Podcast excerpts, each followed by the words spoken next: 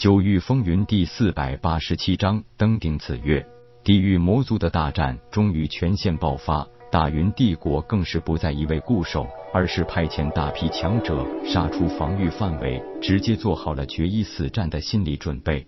这一战直接杀得天昏地暗，尸横遍野，血流成河。不但山川大地受损。众多的城池直接被轰成了齑粉。虽然大量的击杀了魔族，但是大罗天遭受的剧烈破坏是数万年来最严重的一次。最终，魔气带着残兵游勇退兵了，退出了大罗天这个满目疮痍的位面。但是让所有人无法理解的是，那些勾结魔族、甘愿替魔气卖命的人族败类，并没有被他们的主子带走，而是直接被抛弃了。因为魔气根本就信不过他们，魔气的观念里，非我族类，其心必异，人族只是可以拿来利用的工具而已。其实魔气更重要的意图，就是留下这些人族的败类，进一步让大罗天内耗，借以削弱人族的实力。当然，大罗天不都是傻子，也明白魔气的意图，但是对待人族的败类，就算内耗也在所难免。不除掉这些败类。根本对不起死去的亲人、朋友和同类。魔族退兵，夜空立即带领自己的全部人马直接进军紫月帝国，有对紫月帝国境内的彻底掌控权，那就是一个无往不利。跟随紫月童等人一起叛乱的，见大势已去，纷纷临阵倒戈。最后，紫月童、东方未明和西门木瑶三个主犯被他们手下之人生擒，直接绑来面见新国主。既然国主已经宣告其他人既往不咎，自然也是信守承诺，只追究三个主犯的责任。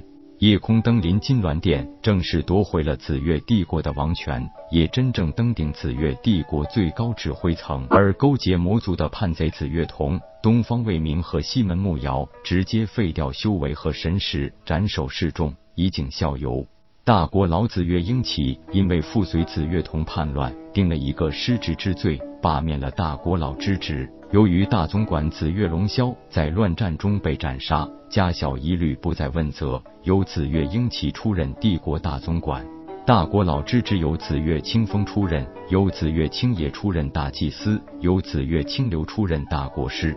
从此，紫月帝国立下了一个固定的规矩：大国老、大祭司、大国师、大总管四职，须由高于国主辈分之皇室宗亲来出任，成为帝国顶峰权力层。东方和西门两家其他人虽不再追责，但削去世袭侯爵，以后只为帝国武道世家，朝廷永不录用。东方英明成为东方家族的家主，西门弘毅成为西门家族的家主。紫月帝国的公共城凌霄城城主一职由若墨出任。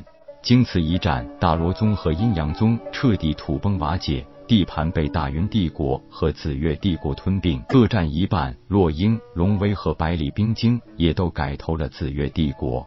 丹道司、镇道司和气道司不再是长老分管，直接委任司命一职，全权管理各司。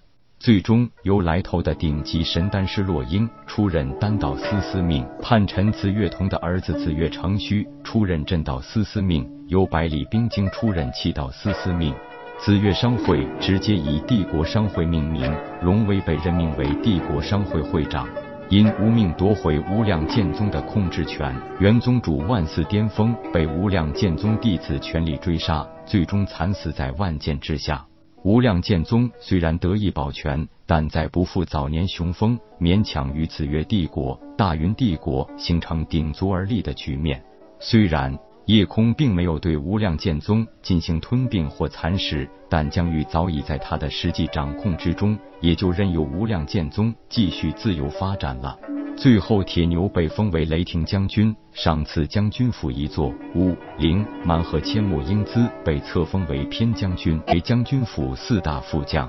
如今一切尘埃落定，夜空也直接下令兑现自己曾经许下的诺言，替铁牛和千木英姿举行一场豪华的婚礼。经过了太久的磨难，遭受到太多的痛苦，不管是大罗天这个位面。